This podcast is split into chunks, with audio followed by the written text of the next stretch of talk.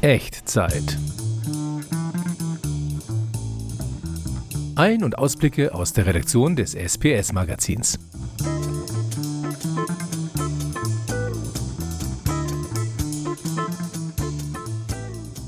Herzlich willkommen zu unserem Echtzeit-Podcast. Die übliche Crew ist wieder am Start. Wir haben heute den Mathis mit dabei. Hi Mathis. Hi Wolfgang, Servus. Jürgen ist auch wieder am Start. Servus. Hallo, grüß dich Wolfgang. Und ich, der Wolfgang, ihr habt es gerade schon gehört, wir sind heute wieder mal beieinander und haben eine spannende Zeit hinter uns. Also die war jetzt echt wüst. Um eine ganz kurze Einführung, das letzte Mal haben wir noch gesprochen, die ersten Messen sind im Herbst gelaufen. Wir waren auf einer Motec, wir waren äh, auf einer All About Automation und ich glaube, du, Mathis, warst irgendwo in Nürnberg auf der auf Fachpark, der Fachpark nee, auf der, und auch auf der Doch, Produktonika in München. Ja, ja. Genau, also das lief alles so ein bisschen seinen Gang und wir haben die für uns eigentlich wichtigste Messe immer vor der Nase gehabt, die SPS in Nürnberg. Und also so rückblickend waren die letzten zwei Wochen dann schon leicht chaotisch. Ja, das war schon aufregend. Ne? Also, wann ging das los mit den, mit den ersten Absagen der, Absagen? Der, der, der doch etwas größeren Unternehmen? Anfang letzter Ja, Woche. also- ja. Genau, vielleicht, vielleicht ganz kurz zur Erklärung für die Zuhörer, die das vielleicht nicht 100 Pro mitbekommen haben. Die SPS-Messe wurde abgesagt und das hat sich aber im Prinzip erst sehr kurzfristig ergeben. Also am Freitag hat die Messegesellschaft sie abgesagt, am Dienstag darauf hätte sie starten sollen.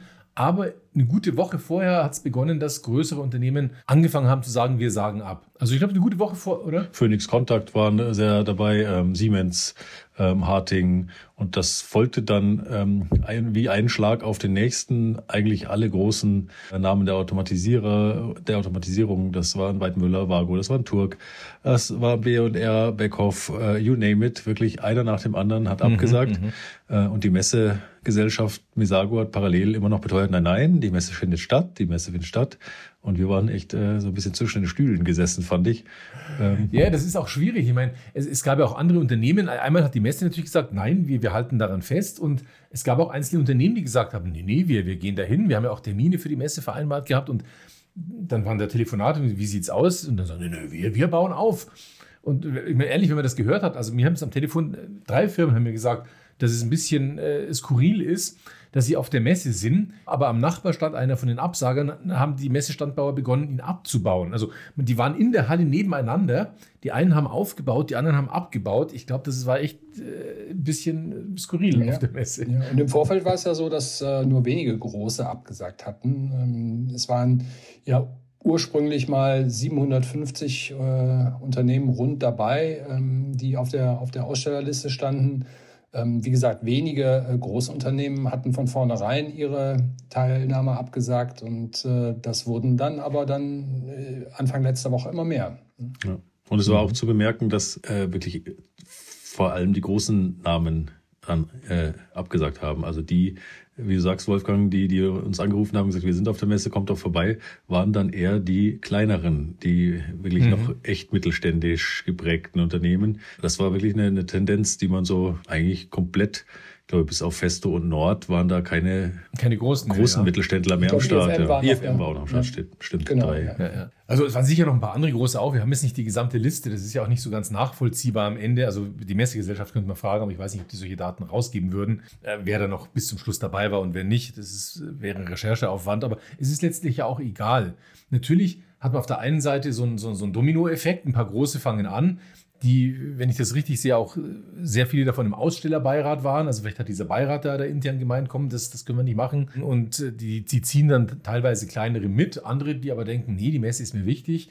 Ich bereite mich das ganze Jahr darauf vor. Teilweise ist es ja so bei so einer Messe, gerade wie die SPS, die Firmen haben ja ihre Produktlaunches darauf vorbereitet.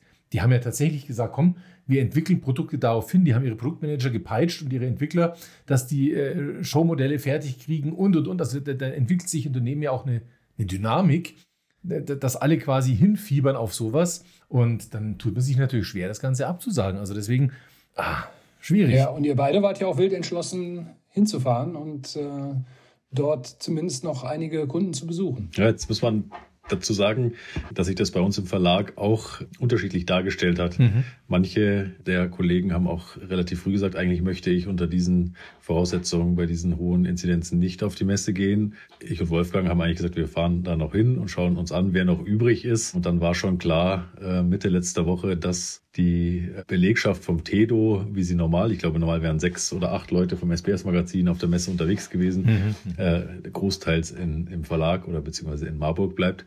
Und dann ist eben auch schnell unsere Idee, des Frühstücksfernsehens für Automatisierer geboren wurden. Zwar auch relativ knapp vor der Messe. Ich glaube, Mittwoch letzte Woche haben wir das erste Mal drüber gesprochen und am Dienstag sind wir dann mit diesem Livestream, gut, Morning Automation ja, auch schon ja, on air ja. gewesen. Ja, und der, der ursprüngliche Plan, worauf ich raus wollte, war, dass Wolfgang und ich live von der Messe berichten und ne, Jürgen, du und Kai, also Kai Binder, unser Verlagsleiter und der Jürgen im, im, aus dem Studio, Studio, sozusagen sitzen und dann jeder aus seinem eigenen Studio. Genau, Special Guests äh, über, über die Digitalkanäle dazu holen. Ne? Ja, ja. Genau, das, das wäre ein spannender Weg gewesen. Ich hätte das auch gedacht. Naja, ich, ich, wie gesagt, ich, ich möchte ja noch nicht mal irgendjemanden verurteilen. Weder die, die absagen, weil sie äh, sich Sorgen machen um ihre Betriebsfähigkeit quasi und sich da keine Ansteckung reinholen wollen oder auch die im Prinzip ihre Verantwortung für die Mitarbeiter entsprechend auslegen und zu sagen, komm, wir, es ist meine Verantwortung dafür zu sorgen. Die möchte ich nicht verurteilen. Auch die, die aber sagen, nein, komm, wir haben da nur Geimpfte, die wir hinschicken. Wir achten auf alle möglichen Maßnahmen und wir halten das aber für wichtig. Ich, ich glaube, beide haben äh, durchaus äh, verantwortungsvoll gehandelt in, in, ihrem Rahmen. Und so haben wir das ja auch gemacht. Bei uns wurde auch gefragt, äh, Mathis und ich, wir sind geimpft und dann war die Frage eben, komm, wollt ihr dahin? Wie sieht das Ganze aus? Das Absurde ist ja, eine Woche davor, also genau eine Woche davor, war ich in Frankfurt auf der Form Next, die auch als 2G-Veranstaltung gelaufen ist. Äh, du warst auf der Produktronika, Mathis. Genau, parallel, ja, ja. Parallel, genau. Also wirklich exakt eine Woche vor dieser Messe. Und äh, ich weiß es zumindest für die Frankfurter Messe. Dort war das so, das war eine 2G-Veranstaltung. Die sind überwiegend ohne Maske auch dort rumgelaufen, was ja legal ist. Zwar hat mittlerweile dann die Messegesellschaft Schildchen aufgehängt, so nach dem Motto, sie bittet, wer möchte, so nach dem Motto, soll doch vielleicht Maske tragen. Aber es war jetzt keine strenge Aufforderung, sondern eben ein, ein, eine Bitte da vielleicht ein bisschen aufgrund der steigenden Zahlen Masken aufzusetzen. Aber das haben im echten Messeleben realistisch gesehen ein Viertel der Leute getan die anderen nicht. Also so war das in Frankfurt. Ja, in München war es und, anders. In München war es 3G und waren wirklich alle mit Maske unterwegs. Aber was auch gut ging, ich meine, das hatten wir ja von der Motec schon. Ganz genau. Ähm, damals, es, das haben sie alle dran gehalten. Es war natürlich nicht äh, der Besucherrekord auf einer Produktronika, aber die Messe war, glaube ich, auf sieben Hallen aufgeteilt. Also meine Herren, da war klein, klein war es auch nicht. Genau, war schon einiges los. Ja. ja, ja. Naja, ich denke, ja, deswegen, ich denke vor dem Hintergrund ähm, der Absage der, der Großen auf der SPS dann äh, in der letzten Woche war es dann letztendlich doch mit der Gesamtabsage der Messe ganz gut, weil das wäre auch für die kleineren Unternehmen, die noch dabei gewesen wären, auch nicht toll gewesen bei diesen riesigen Lücken, die vermutlich dann in den Hallen geklafft hätten, das wäre sicherlich keine schöne Atmosphäre gewesen. Das wäre ja, das ist sehr skurril. Das wäre sehr skurril gewesen, glaube ich, wenn wirklich nur irgendjemand hat gesagt, nur die Hallenränder besetzt gewesen wären mit Ständen und ja genau. Und dazwischen teilweise noch die Rippen von halb abgebauten Ständen, äh, teilweise ganz abgebaut. Wer weiß, wie das ausgesehen hätte. Also ja, da kann man so ein Endzeit-Movie dann drehen irgendwie. Genau, genau, genau. Aber egal, du hast ja Mathis gerade vorher schon erwähnt, wir haben versucht als äh, Verlag was draus zu machen und haben die Good Morning Automation Show ins Leben gerufen. Das war eben diese spontane Geschichte, kommen ein paar sind im Office, ein paar auf der Messe und wir hatten so eine Live-Berichterstattung uns überlegt, dass wir mit den Handys uns äh, per Zoom quasi reinschalten und das Ganze streamen. Mit der kompletten Absage ist es dann eine komplette Studioaktion geworden und wie ich jetzt rückblickend sagen kann, wir haben an jedem dieser Messetage von 10 bis 12 einen Livestream äh, gestreamt. Aber ich muss sagen, es war richtig eine gute Veranstaltung. Das ist ein bisschen Eigenlob vielleicht, aber es hat wirklich Spaß gemacht. Es hat äh, Drive gehabt. Es waren viele gute Firmen dabei und da bin ich ein kleines bisschen stolz auf uns als Team, dass wir das so hingekriegt haben in dieser kurzen Zeit und eine echt gute Veranstaltung daraus gemacht haben, wenn man das mal so sagen darf. An der. Ja, ich fand auch, das hat Spaß gemacht. Wir haben auch ein gutes Spektrum präsentiert, denke ich. Ich glaube, vielleicht mal knapp, knapp 30 Firmen die dort äh, präsentiert haben, was sie denn auf der SBS äh, vorgestellt hätten. Und ähm, nein, also es war ein Format, was wirklich Spaß gemacht hat. Ja, die, normalerweise produzieren wir ja das letzte Heft des Jahres parallel zur SBS-Messe. Mhm. Äh, diesmal war es eben so, dass wir dann nicht parallel auf der Messe waren, sondern dass wir parallel einen Livestream vorbereitet und, ja, äh, genau. äh, durchgezogen, durchgezogen, haben. haben. Ja, war, war mal was, was anderes. Ja. Und wir hatten ja auch wirklich ganz, ganz spannende Gäste. Vielleicht können wir ein paar, äh, es ist natürlich jetzt auf, als, als Podcast nie ganz so spannend wie im Livestream, wo man auch wirklich was sieht, aber ich fand es beeindruckend, wie einige Firmen, also manche haben aus dem Homeoffice gesprochen, manche aus dem normalen Büro, wie man gesehen hat vom Setting, aber ein paar haben auch so einen kleinen Art Messestand aufgebaut und manche, wie, wie Beckhoff, auch einen riesengroßen Messestand in irgendeiner Fabrikhalle und haben da tatsächlich wirklich spannende Sachen gezeigt. Der Beckhoff ja sogar eine Weltpremiere war das, oder? Ja, ja. Beckhoff hat ja sein MX-System vorgestellt, also einen wirklich äh, neuen Ansatz für dezentrale Automatisierung. Ähm, das war spannend und also wie du richtig sagst, der hat eigentlich den kompletten Messestand in einer Halle ähm, aufgestellt, die er wohl schon hat, der, der gute Beckhoff, und wo bald äh, andere Komponenten gefertigt werden sollen. Da, das ist spannend, das habe ich heute erst gesehen auf LinkedIn im Übrigen. Die haben eine Zeitrafferaufnahme gemacht vom, vom Aufbau dieser Halle. Also das muss tatsächlich innerhalb von ein, zwei Tagen haben die diesen Messestand hochgezogen in einer leeren Halle. Äh, das ist eine beeindruckende Aufnahme. Also die haben da wirklich jetzt äh, sich das auch was kosten lassen. Man sieht, das ist wirklich professionell einen echten Messestand hingesetzt worden ist. Das, das äh, ist, ist, spannend gewesen, diese Zeitraum. Ja. Andere Firmen wie äh, der Igus, die haben ja schon seit einem Jahr einen alternativen Messestand in einer Halle in Köln stehen, mhm. weil sie schon gefürchtet haben, dass noch verschiedene Messen ausfallen. Ähm, aber auch, äh, wir hatten ja auch noch äh, Nord dabei, zum Beispiel im, im Livestream, die auch dann zumindest einen Teil der Exponate bei sich aufgebaut haben. Und ähm, das, das hat es doch sehr abwechslungsreich und sehr spannend gemacht. Ja, ein Teil der Exponate von Nord Drive Systems war ja noch auf dem Rückweg von Nürnberg, wie der Herr Niermann sagte. Ne? ja, genau, gesagt, das ist lustig. Die fahren in der Welt rum, hat er irgendwie so nett gesagt. Wir haben sie erst runtergefahren und jetzt fahren sie gerade wieder hoch und es fährt das ganze Zeug irgendwo durch Deutschland. Ist ja auch Nord, ist in Bark der Heide. Ich meine, das ist tatsächlich. Nördlich von Hamburg sogar noch, ne? Ja, genau. Zwischen Hamburg und Lübeck so ungefähr. Ne? Also da ist so ein LKW auch schon ein paar Stündchen unterwegs, ne? Absolut, ja. Aber wie gesagt, es war eine, eine, spannende Veranstaltung, muss ich sagen, mit wirklich guten Einblick. Wir haben auch äh, Verbände dabei gehabt, mit dem ZVI oder die Nutzerorganisation OPC Foundation, die so ein bisschen Einblicke gegeben haben. Also es war wirklich eine, eine, eine nette Mischung und was ich auch gut fand oder was uns ja auch, auch wichtig war letztendlich beim, beim Konzept, dass dann nicht so PowerPoint-Präsentationen reingezogen worden sind und die alle ihren Vortrag halten, den sie irgendwo auf, auf der Festplatte rumliegen haben, sondern dass wir ein bisschen dieses, dieses, dieses Messegespräch auch versucht haben nachzuvollziehen, dass wir gesagt haben, kommt, das wird ein reiner Talk, man unterhält sich, die dürfen erzählen, was sie auf der Messe gezeigt hätten und wir stellen ein paar Rückfragen und das, das ja, hat, hat Spaß gemacht. War, war auch eine neue Erfahrung für, für mich oder ich glaube auch für uns alle. Äh, vier Redakteure gleichzeitig, die auf einen Interviewgast äh, losgelassen werden. Aber auch das fand ich, hat, hat äh, intuitiv gut funktioniert. Die meisten sind ja, lebend rausgekommen. Ne? Lebhaftes, ne? Genau, es war ein sehr lebhaftes Format und ich fand das ganz gut, dass wir uns auch so ergänzt haben in den, in den Fragestellungen und äh, das äh, hat ganz gut gepasst. Vielleicht für die Podcast-Zuhörer das findet sich auf äh, YouTube auch noch, die Aufnahmen des, äh, dieser drei Livestreams unter Automation TV oder Automation TV. Einfach das als Kanal suchen auf YouTube und dort sind dann diese ganzen Videoaufzeichnungen auch zu finden. Wer also Interesse hat, kann da gerne mal reinschauen. Genau. Ja, was machen wir jetzt weiter? Weihnachten steht vor der Tür. Was, was, was kommt jetzt noch dieses Jahr? Ja, es kommt ja jetzt nochmal die Ausgabe 13 des SBS-Magazins. Da haben wir natürlich auch nochmal ein paar spannende Themen aus dieser eigentlichen Messewoche mit reingepackt. Äh, Gerade eben schon erwähnt, das MX-System von äh, Beckhoff.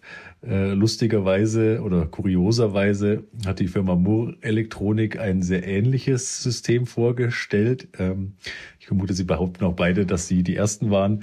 Äh, also ich würde jetzt mal sagen, unentschieden. Wir haben auch ein, ein dezentrales ähm, Automatisierungssystem. Äh, auch dazu berichten wir.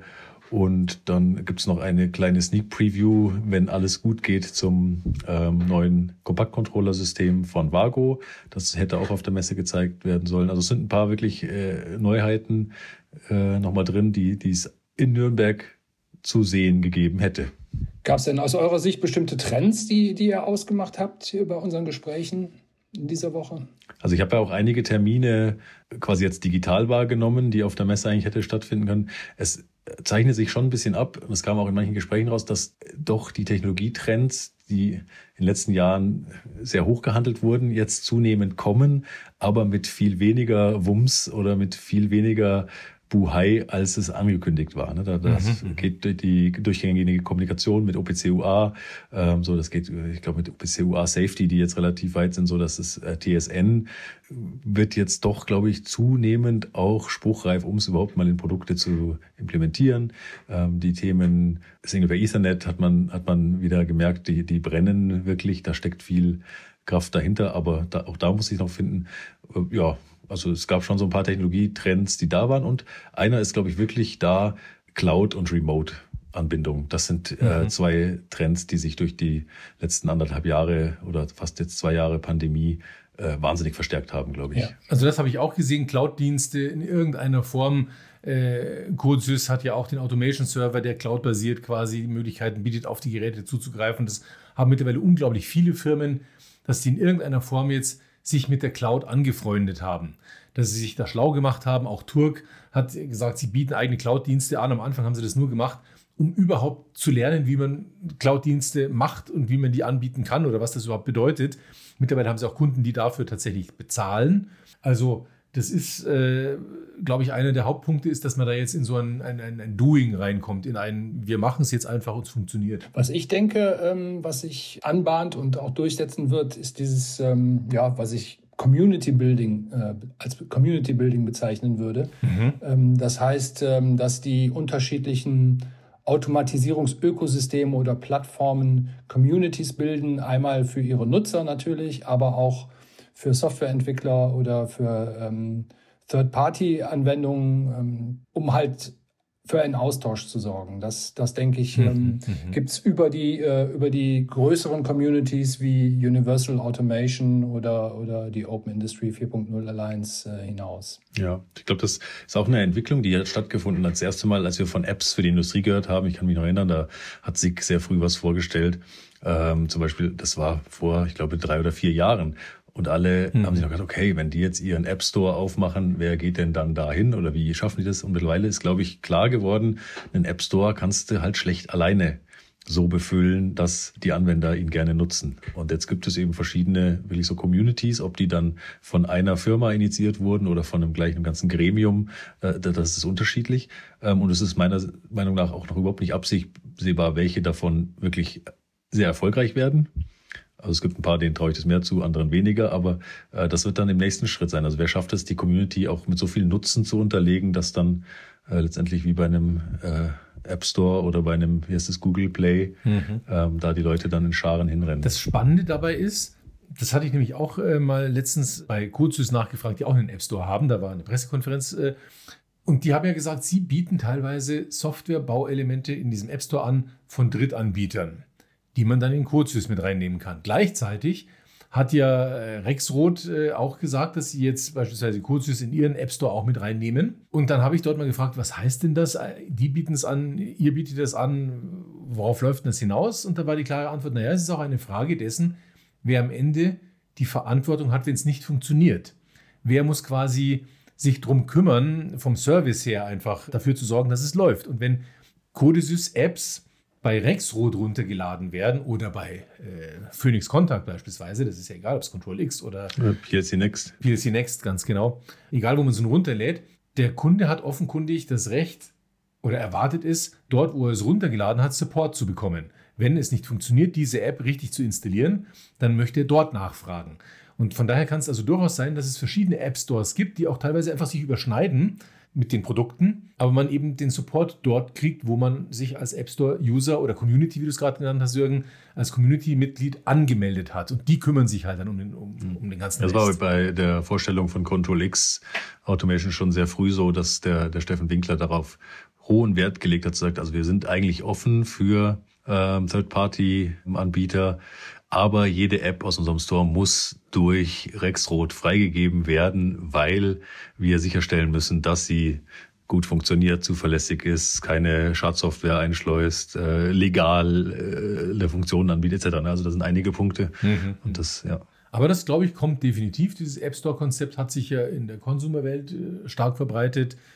Und warum soll das nicht in der Industrie funktionieren? Ich meine, äh, es ist wie oft bei Plattformen so, die Vielzahl wird geringer. Das Online-Wesen hat so ein bisschen den Charakter des The Winner Takes It All. Wer schnell den größten hat, wird vielleicht nicht der einzige, aber schon, es wird auf zwei, drei große womöglich rauslaufen. Das wäre meine Vermutung, die so ein paar Ökosysteme sind. Und was dann kleiner ist, das gliedert sich halt bei den anderen mit an. Das ist, ja, ganz genau. Schätze ich mal, der Lauf der Dinge dort. Ja, Frage am Schluss vielleicht mal nebenbei, Jürgen. Nachdem wir hatten es vorher schon gehört, äh, sowohl Beckhoff als auch Moore Elektronik äh, Schaltschrankersatz anbieten. Glaubst du, dass der Schaltschrank aus den Firmen in absehbarer Zeit verschwindet? Also ich denke, da ist es genauso wie äh, mit, mit kabelgebundenen äh, Anwendungen und Wireless. Äh, das wird nie ganz verschwinden. Ähm, gerade im Bereich der äh, Energieverteilung im Gebäude wird das, glaube ich, immer seine Berechtigung haben. Sicherlich wird es im Maschinen- und Anlagenbau sehr, sehr viele dezentrale Lösungen geben äh, demnächst. Und äh, wobei da auch noch die Frage ist, inwieweit das vom Maschinenbau denn akzeptiert wird. Ähm, sind mhm. wirklich schaltschranklose Lösungen. Aber es äh, wird definitiv, sobald die, die Vorteile evident werden für die Anwender, ähm, wird das sicherlich seine Berechtigung bekommen. Aber ganz ja. verschwinden werden die Schaltschränke auf keinen Fall. Ja, vielleicht kurz angemerkt und erklärt für unsere Zuhörer, der Jürgen Wirz ist nicht nur eine äh, fixe Redaktionsgröße im SPS-Magazin, sondern auch Chefredakteur unserer Schwesterzeitschrift Schaltschrankbau. Und äh, ich stimme dir zu, Jürgen, du wirst deinen Job noch lange behalten. Äh, das, die Mühlen malen langsam in der Industrie. Das hoffe ich doch, ja. Ja, und äh, ja, ganz genau. Ich, ich denke, erstens ist es das schon und zweitens, glaube ich, für gewisse Teile wie beispielsweise äh, Mittelspannungstechnik, wenn du die großen Umrichter und sowas hast, da brauchst du den Schaltschrank alleine schon, damit nicht irgendwelche Störlichtbögen die Leute gefährden, die dran sind. Also die großen, ganz großen Schaltschränke werden mindestens bleiben und deswegen kann ich mir sehr gut vorstellen, dass aus praktikablen Erwägungen auch daneben dann die kleineren mit, mit Automatisierungstechnik auch noch daneben stehen bleiben, weil es einfach gut zusammenpasst dann. Ähm, aber trotzdem natürlich, da, auch da äh, sehe ich es gleich, in gewissen modularen Anlagen, in Sachen, die schnell umgebaut werden sollen, die, die, die flexibel äh, umgebaut werden sollen, diese Konzepte mit, mit, mit Anlagen, die man äh, auf Losgröße 1 schnell auf ein neues Patch umstellen kann, schnell auf eine neue, einen neuen Auftrag umrüsten kann. Da können sicherlich Anlagenteile dabei sein, die dann auf den Schaltschrank verzichten und so ein modulares Bauelement an sich direkt an der Maschine dran haben oder am Anlagenteil.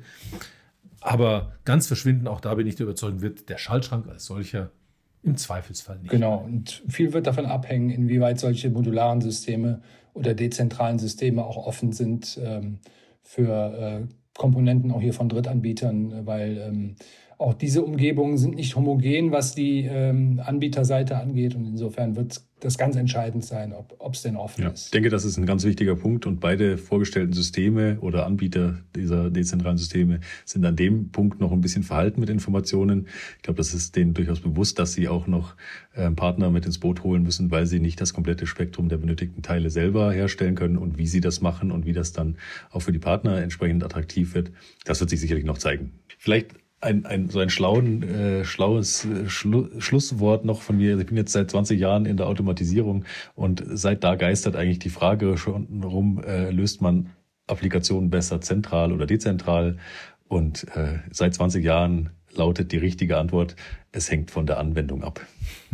ja, absolut. Und ich würde sagen, nachdem wir eine stressige Woche hatten, belassen wir es auch bei diesem Schlusswort und machen heute mal ein bisschen kürzeren Podcast. Oder fällt euch noch was unglaublich Wichtiges genau. ein, was euch auf der Seele brennt? Nein, einfach nur die Hoffnung ausdrücken, dass, äh, dass dann hoffentlich im nächsten Frühjahr doch wieder Messen auch als Präsenzmessen stattfinden können.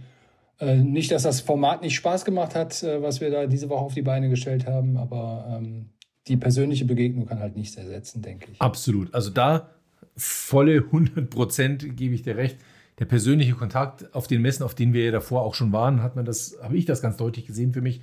Dieses mit Leuten echt mal reden, ein Exponat anschauen, äh, ein bisschen auch fachsimpeln oder die, die Hintergrundinfos, dieses Behind the Scenes, dieses, dieses äh, Off the Records auch, was es wie so schön heißt, wenn man auf der Messe einmal sagt, du, ich zeig dir mal was, ah, das verfolgen wir aber nicht weiter oder hast schon gesehen, bei der Konkurrenz, die machen da eigentlich was ganz Spannendes. Das sind so Gespräche, das kriegst du sonst auch äh, bei irgendwelchen Telekonferenzen nicht hin. Also ja, ich hoffe auch sehr, dass wir dann, wenn dieser Winter dann rum ist, dann langsam in etwas mehr Normalität wiederkommen, wie sie ja im Herbst eigentlich ansatzweise schon da war. In diesem Sinne schaffen wir noch einen weiteren Podcast vor Weihnachten. Eine Weihnachtsausgabe wäre eigentlich schön. Ja, Das versuchen wir einfach. Aber ohne zu singen. ohne zu singen. Versprochen. Alles klar. Na dann, an unsere Zuhörer, tschüss. Schön, dass ihr dabei wart und bis zum nächsten Mal. Ciao, ciao. Bis zum nächsten Mal. Alles Gute. Tschüss. Alles Gute, bis zum nächsten Mal. Vielen Dank fürs Zuhören. Dieser Podcast wurde euch präsentiert vom SPS Magazin, dem führenden Fachmedium rund um Automatisierungstechnik und Industriekommunikation. Wenn euch die Episode gefallen hat und ihr den Podcast unterstützen wollt, denkt ans Liken und Posten. Und wenn ihr keine Ausgabe verpassen wollt, dann folgt uns auf LinkedIn company slash sps-magazin. Vielen Dank und wir hören uns beim nächsten Mal.